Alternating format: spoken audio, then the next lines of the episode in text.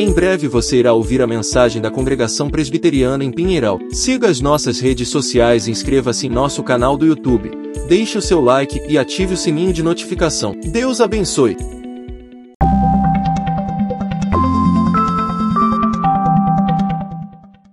Mateus capítulo 2, de 1 a 12. Tendo Jesus nascido em Belém da Judéia, em dias do rei Herodes, Eis que vieram os magos do Oriente a Jerusalém e perguntaram: Onde está o recém-nascido Rei dos Judeus? Porque vimos a sua estrela no Oriente e viemos para adorá-lo. Tendo ouvido isso, alarmou-se o rei Herodes e com ele toda Jerusalém.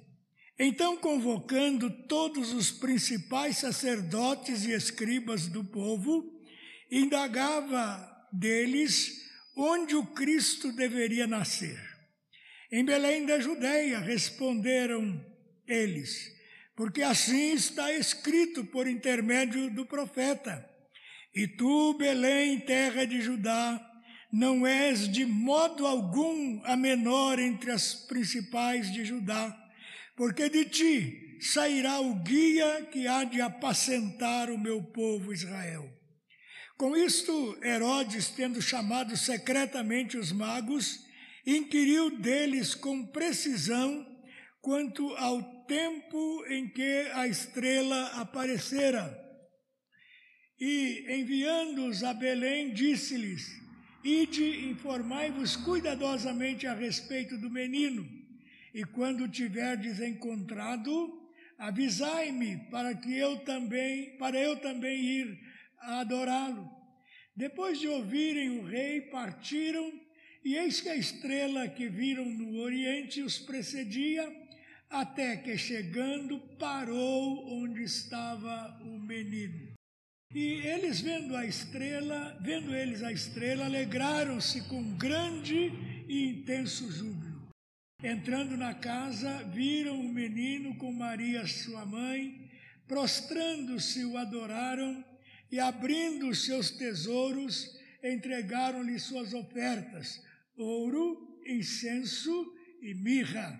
Sendo por divina advertência prevenidos em sonho para não voltarem à presença de Herodes, regressaram por outro caminho à sua terra.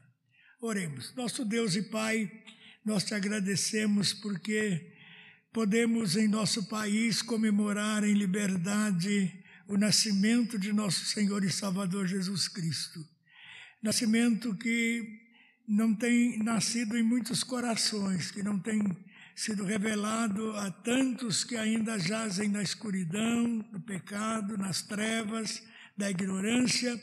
Por eles nós intercedemos, Senhor, para que a luz de Cristo possa também brilhar em seus corações e que eles possam, arrependendo-se de seus pecados, crerem em Jesus e receberem-no como Salvador pessoal e assim obterem a certeza da vida eterna.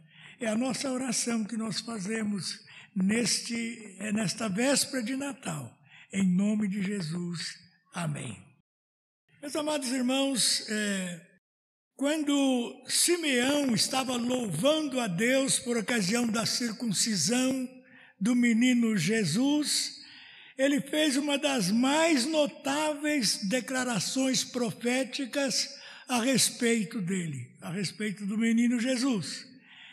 Ele disse: é, Eis que este menino está destinado tanto para a ruína como para levantamento de muitos em Israel, e para ser alvo de contradição. Meus amados, as palavras é, proferidas por Simeão, inspirado naturalmente pelo Espírito Santo, como profeta de Deus, se cumpriram na vida de nosso Senhor e Salvador Jesus Cristo, mesmo antes do seu próprio nascimento. Jesus foi sempre alvo de contradição. E mais tarde, quando é, o, o Simeão, o profeta, declara que ele seria é, destinado para levantamento de muitos em Israel e para ruína também, nós podemos imaginar no que ele significa para aquele povo. Sabemos, meus amados irmãos, que quando Jesus era crucificado, Pilatos estava lavando as suas mãos e, é, e disse: Eu não tenho nada com o sangue deste homem. Caia esse sangue sobre nós, caia sobre nós e nossos filhos o sangue desse justo, desse é, criminoso. Eles achavam que Jesus era criminoso. Então nós vemos, meus amados irmãos, que a nação sofreu e ainda sofre terrivelmente as consequências desse pedido que eles fizeram, para que o sangue de Jesus, que seria é, derramado naquela cruz, pudesse, é, fosse é, cair, caísse sobre eles e sobre sua descendência. Mas nós temos, meus amados irmãos, é, contradições também a respeito de Jesus no seu próprio nascimento. Sabemos que ele teve que nascer numa estrebaria, num lugar de alimentação de animais, porque não havia lugar para ele nas estalagens. O Filho de Deus, o Rei dos Reis, o Senhor dos Senhores, não encontrando um lugar, por mais simples que fosse, em qualquer hospedaria de Belém, onde ele pudesse nascer. Nasceu numa estrebaria, cercado de animais. Meus amados irmãos, já é um motivo de contradição. E tem sido também é, motivo de levantamento, de soerguimento de muitas e muitas pessoas, mas ao mesmo tempo tem sido também é, para a ruína de muitos que o recusam como Senhor e como Salvador de suas almas. Para estes, Jesus, meus amados irmãos, é uma pedra de tropeço, é uma pedra como aquela pedra angular que os edificadores rejeitaram. Então, meus amados irmãos, nós temos este cumprimento das palavras de Simeão acontecendo na vida de Jesus. E se nós quiséssemos estender mais um pouco, poderíamos verificar que ela cumprindo desde aquele momento em que houve a promessa do Redentor, da semente da mulher, nasceria aquele que iria esmagar a cabeça da serpente. Então, meus amados irmãos, nós temos desde então duas descendências: a descendência dos salvos, dos santos em Cristo Jesus, e a dos ímpios, daqueles que não querem saber nada de Jesus para a sua salvação. Mas, meus amados irmãos, nós gostaríamos de é, procurar algumas lições que nós encontramos neste evento que foi, sem dúvida, o mais importante da história, o nascimento de nosso Senhor Jesus Cristo. Quais são as lições, meus irmãos, importantes que nós podemos tirar deste acontecimento? Primeiro, nós podemos verificar que Deus fala aos homens de várias maneiras. Nós vemos que a Maria e aos pastores, eh, ele falou através de anjos, anjos apareceram. Aliás, este é um dos argumentos que alguns levantam exatamente para eh, dizer que a data de 25 de dezembro não é realmente a data do nascimento de Jesus. Isso não importa, para nós o importante é que ele nasceu, que ele tornou-se carne, como é, viveu entre nós. Não importa o dia em que ele nasceu, mas o argumento que algumas pessoas usam é o seguinte: porque é, no inverno, pastores não estariam com seus rebanhos lá nos campos, esses rebanhos estariam nos, nos apriscos, protegidos do frio e da geada. Então, o período de 25 de dezembro é um período de extrema, é, extremo frio no, na, na, Palestina.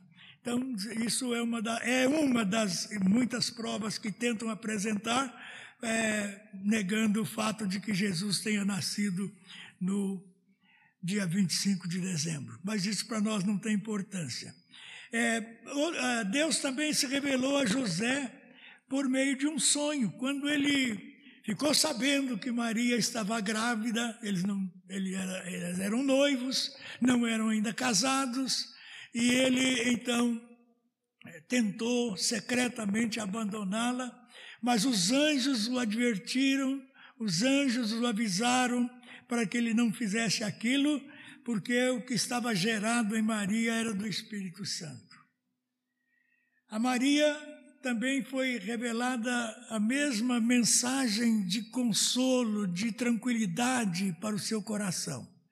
Os irmãos imaginem o que seria é, naquela civilização, é, principalmente daquele tempo, uma jovem é, noiva de um senhor mais idoso que aparecesse grávida. E foi o que aconteceu com Maria. Então a sua perplexidade deve ter sido enorme quando tomou conhecimento da sua própria gravidez. Mas o anjo a tranquilizou, né? É, é, dizendo que ela não temesse, porque o que estava é, no ventre dela era gerado pelo Espírito Santo. Aos sábios do Oriente, Deus se revelou através de uma estrela. Essa estrela foi usada para guiá-los até o local onde estava o menino Jesus. E a Herodes e aos escribas e sacerdotes de Jerusalém, o Senhor se revelou, ou revelou a sua vontade, a sua verdade a eles através das Escrituras, que é o meio principal pelo qual nós podemos conhecer é, a verdade, conhecer a vontade de Deus, ele se revela também a nós através da Sua palavra, através da Bíblia, através das profecias, através dos ensinamentos que estão registrados para o nosso ensino.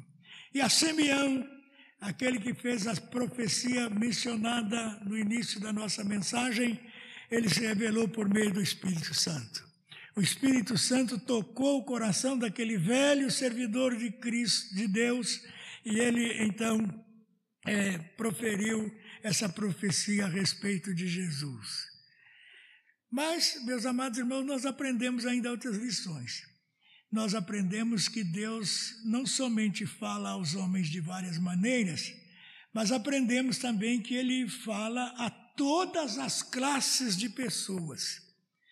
Pessoas simples e pobres, como José e Maria. Não eram pessoas da alta sociedade.